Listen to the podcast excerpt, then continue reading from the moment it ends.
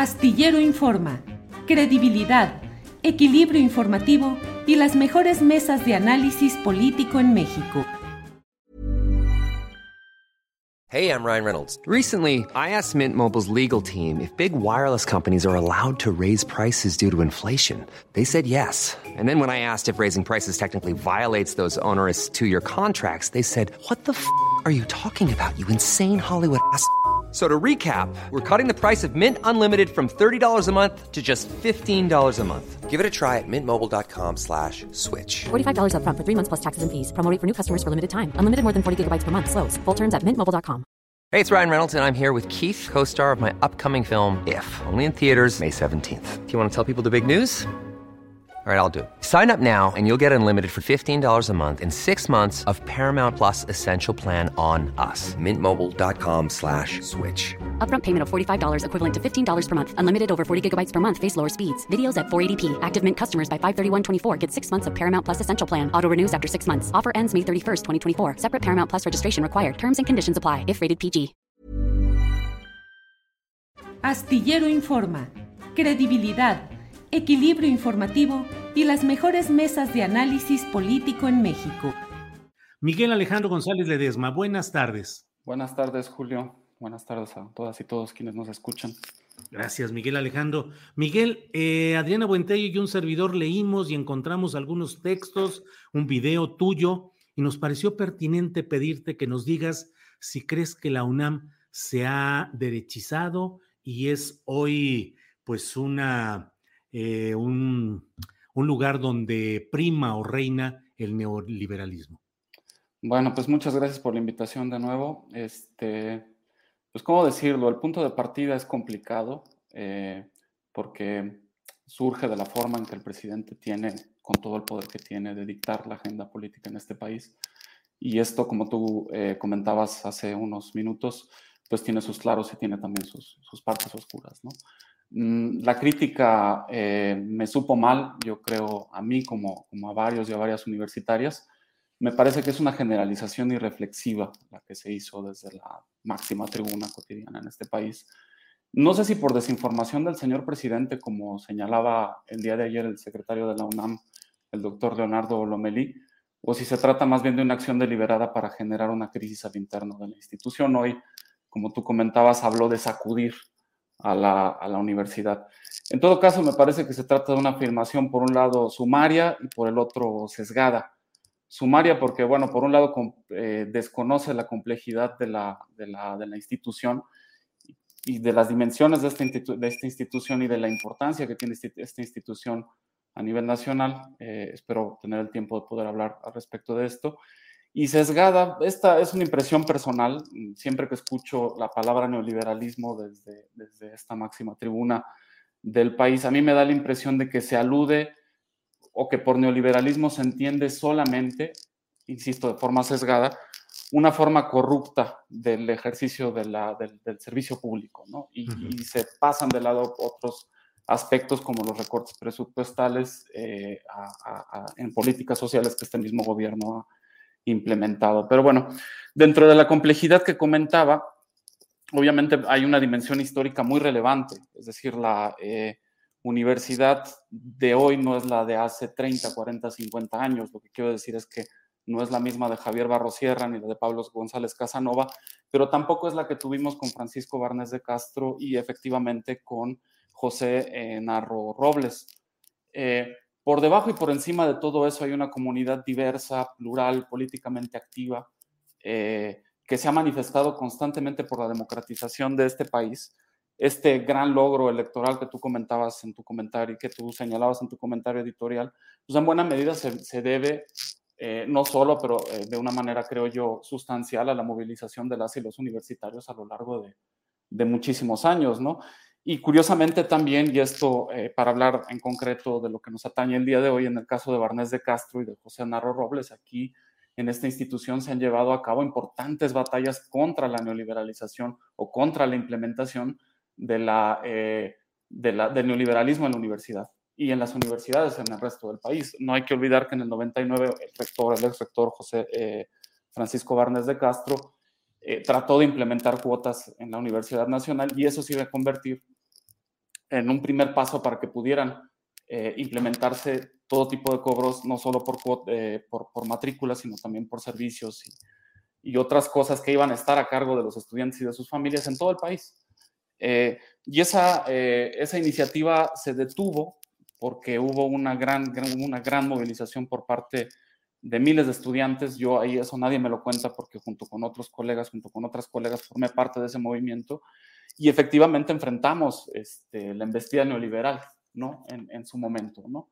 Entonces, pues eso, para decir simplemente que la universidad ha estado en primera línea contra, las, eh, contra estos procesos de privatización, en concreto en la UNAM, pero también ha sido solidaria y políticamente activa en diferentes contextos durante el levantamiento del Ejército Zapatista de Liberación Nacional, este, la defensa, eh, se, sumó a la defensa de la eh, industria eléctrica en las diversas intentonas de privatización desde Cedillo hasta la que se logró, que, tuvo que pasar por la disolución del Sindicato Mexicano de Electricistas, políticamente me refiero, este, y, a otras cosas que han sucedido en este país. Pienso, simplemente para no eh, abundar al respecto tanto, lo que pasó el sexenio anterior. Eh, hubo una movilización muy amplia en contra de la reforma a la educación de Enrique Peña Nieto y de Nuño, eh, cuyo protagonismo en esa resistencia lo tuvieron de manera decisiva los profesores, las profesoras, pero hubo también un acompañamiento muy abierto por parte de universitarias y universitarios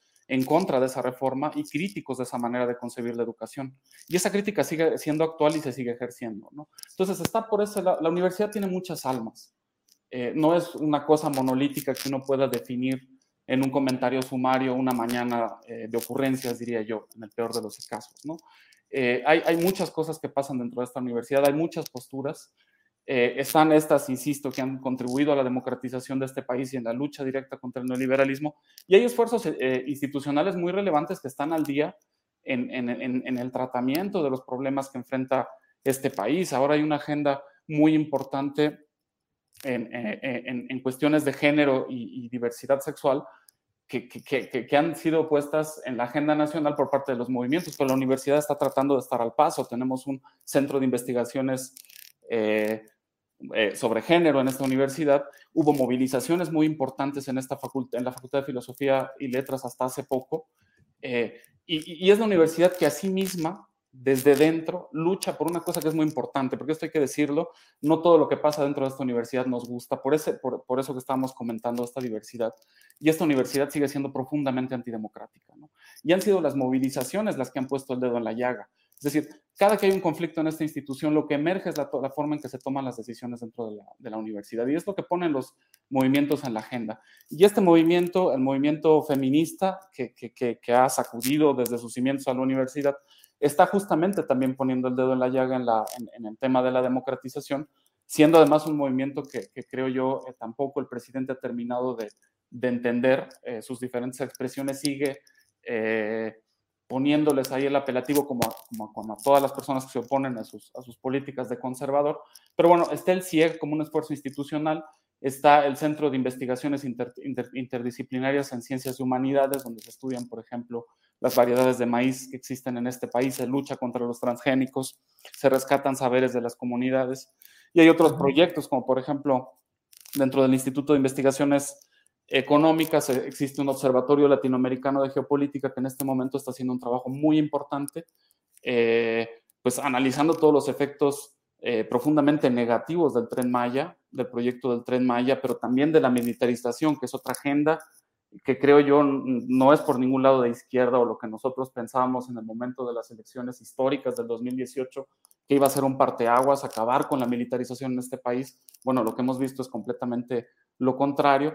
Y, desde el instituto en el que trabajo, bueno, hay una crítica o estudios que, trabajan, que estudian sobre la forma en que el neoliberalismo se ha expresado en la educación.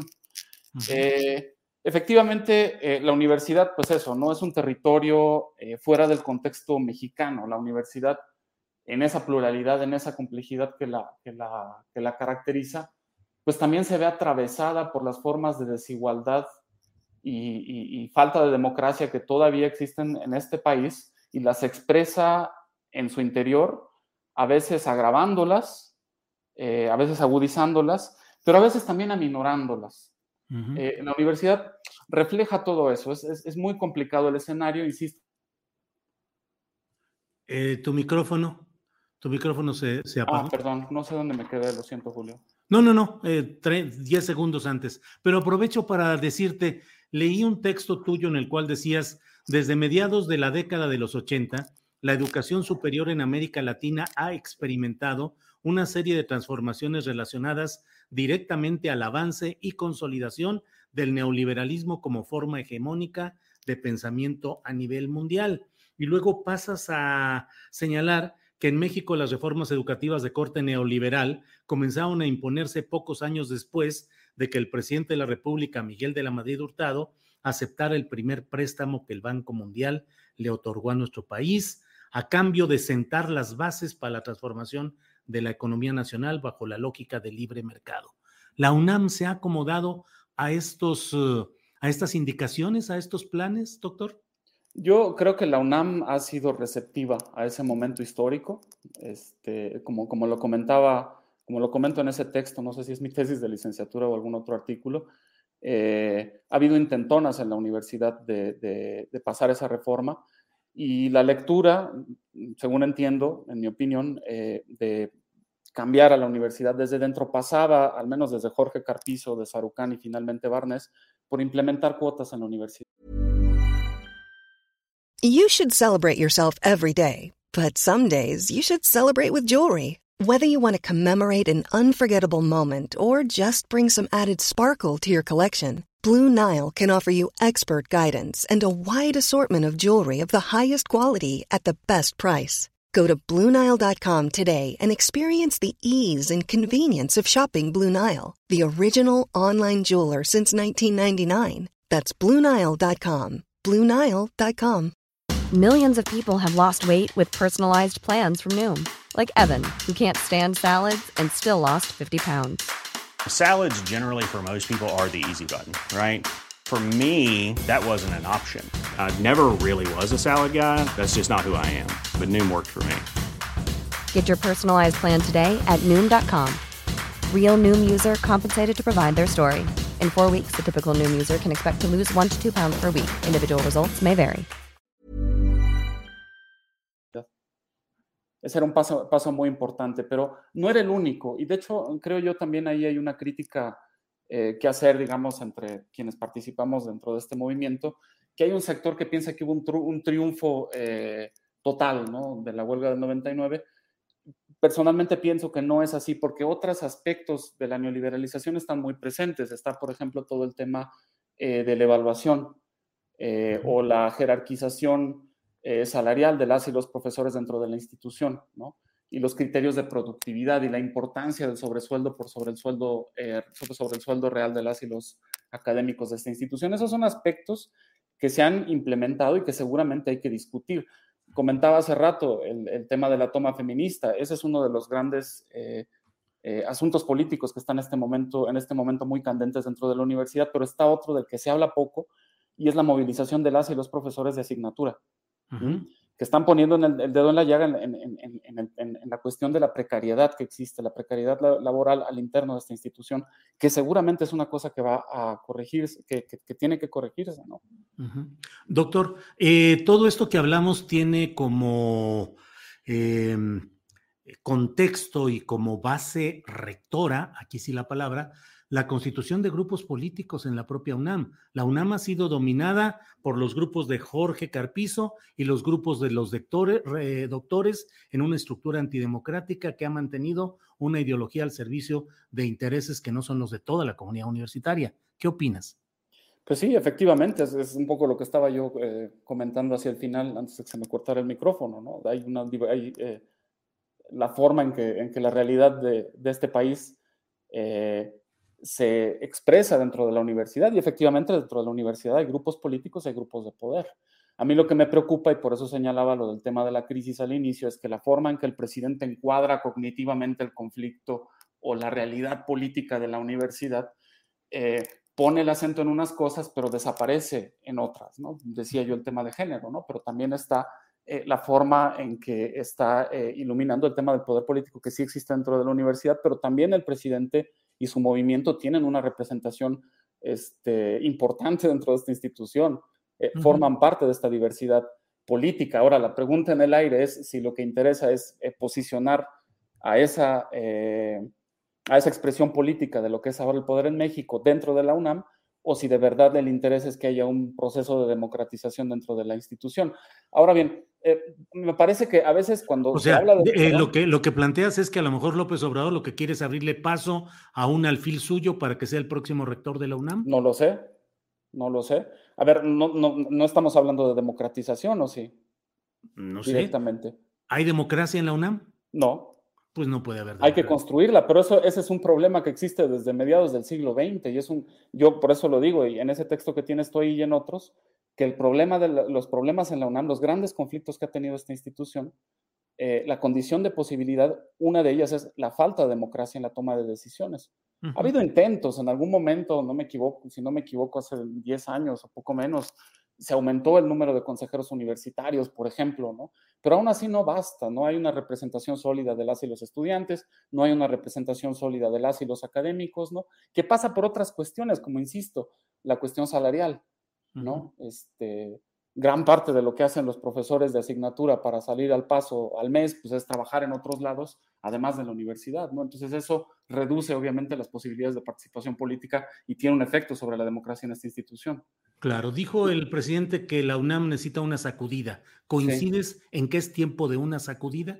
No en, los tiempos no en los tiempos del presidente. Eso es lo que a mí me preocupa, la forma en que dicta la agenda y cómo la forma en que dicta la agenda ilumina algunos aspectos del conflicto, decía yo, y niega otros. Yo creo que la universidad tiene sus anticuerpos, hay una movilización que se está ahí dando, eh, hay, varias cosas que están sucediendo, hay una asamblea de profesores de asignatura en la Facultad de Filosofía y Letras, hay otra en ciencias, hay otra en ciencias políticas, ¿no? Eh, pero, pero, ¿cuáles serían los tiempos? Nunca ha habido tiempos, siempre ha estado en los mismos grupos de poder en el control de la UNAM o hay algún cambio? Bueno, yo lo que creo es que esos cambios se van a generar desde abajo. O sea, mi impresión es que si tiene que haber cambios, tienen que generarse desde abajo.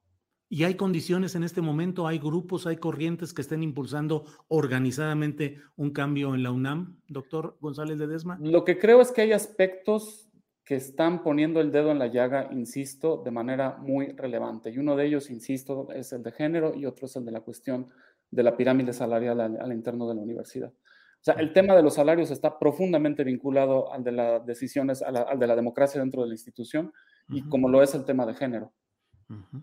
Cierro agradeciéndote la oportunidad de platicar contigo, doctor González de Desma, solo preguntándote, la UNAM como institución y como conjunto de pensamiento ha acompañado bien esta explosión cívica de 2018 para tratar de cambiar la situación en México? Yo creo que la universidad tiene todo para acompañar un cambio. Tiene todo. Y hay, varios de sus integrantes están involucrados dentro del mismo gobierno, ¿no? Este, eh, a, varias de las iniciativas de esta administración. Pero hay cosas a las que se, les, a las que no, que se están ignorando, ¿no? Por ejemplo, todo el tema, eh, pues sí, todo el tema energético, el tema, el tema de, la, de la cuestión, la dimensión ecológica de la reforma energética, en, el aspecto eh, educativo también hay, hay, varios pendientes que yo creo que también podrían resolverse si se atendiera. Esa es una cosa que me hubiera gustado platicar, no sé si nos va a quedar tiempo para eso, pero sobre el potencial de la Ley General de Educación Superior. No, por desgracia ya andamos bien eh, ya con el tiempo encima, doctor, pero yo cierro nada más insistiéndote, eh, no es nada más de que tenga todo la UNAM para acompañar el proceso de cambio que buscó la sociedad en 2018 sino te pregunto en concreto, en estos tres años, ¿la UNAM ha acompañado ese proceso de cambio adecuadamente? No lo sé. Hay una pluralidad, yo insisto, ahí hay un tema de pluralidad. Hay quienes están participando desde dentro, egresados que están participando dentro de ese proceso de cambio. Hay gente muy, muy entusiasta al interno de esta institución que está siguiendo muy, muy, muy atentamente lo que está haciendo este gobierno, ¿no? En tema de los cuestionamientos a los privilegios y así. Ahora, en materia de política pública, yo creo que también haría falta que hubiera una comunicación mucho más activa, mucho más abierta entre lo que genera esta institución y las instancias naturales que deberían ser el CONACIT, por ejemplo, ¿no? O las diferentes secretarías de gobierno. Bien, pues eh, doctor Miguel Ángel, Miguel Alejandro González Ledesma, te agradezco mucho la oportunidad de, participar en una discusión que seguramente será intensa y que será benéfica para entender lo que está pasando en la UNAM y en el país en general. Esperemos que, así sea. Muchas gracias, Julio. Al contrario, que estés muy bien. Apreciamos tu participación. Hasta luego. Para que te enteres del próximo noticiero, suscríbete y dale follow en Apple, Spotify, Amazon Music, Google o donde sea que escuches podcast. Te invitamos a visitar nuestra página julioastillero.com. Hi, I'm Daniel, founder of Pretty Litter. Did you know cats tend to hide symptoms of sickness and pain? I learned this the hard way after losing my cat, Gingy. So I created Pretty Litter, a health monitoring litter that helps detect early signs of illness by changing colors, saving you money and potentially your cat's life. Pretty Litter is veterinarian developed, and it's the easiest way to keep tabs on your fur baby's health right at home. Go to prettylitter.com and use code ACAST for 20% off your first order and a free cat toy. Terms and conditions apply. See site for details. Even when we're on a budget, we still deserve nice things. Quince is a place to scoop up stunning high end goods for 50 to 80% less than similar brands. They have buttery soft cashmere sweaters starting at $50, luxurious Italian leather bags, and so much more. Plus, Quince only works with factories that use safe, ethical, and responsible manufacturing. Get the high-end goods you'll love without the high price tag with Quince. Go to quince.com/style for free shipping and 365-day returns. Para que te enteres del próximo noticiero, suscríbete y dale follow en Apple, Spotify, Amazon Music, Google o donde sea que escuches podcast. Te invitamos a visitar nuestra página julioastillero.com.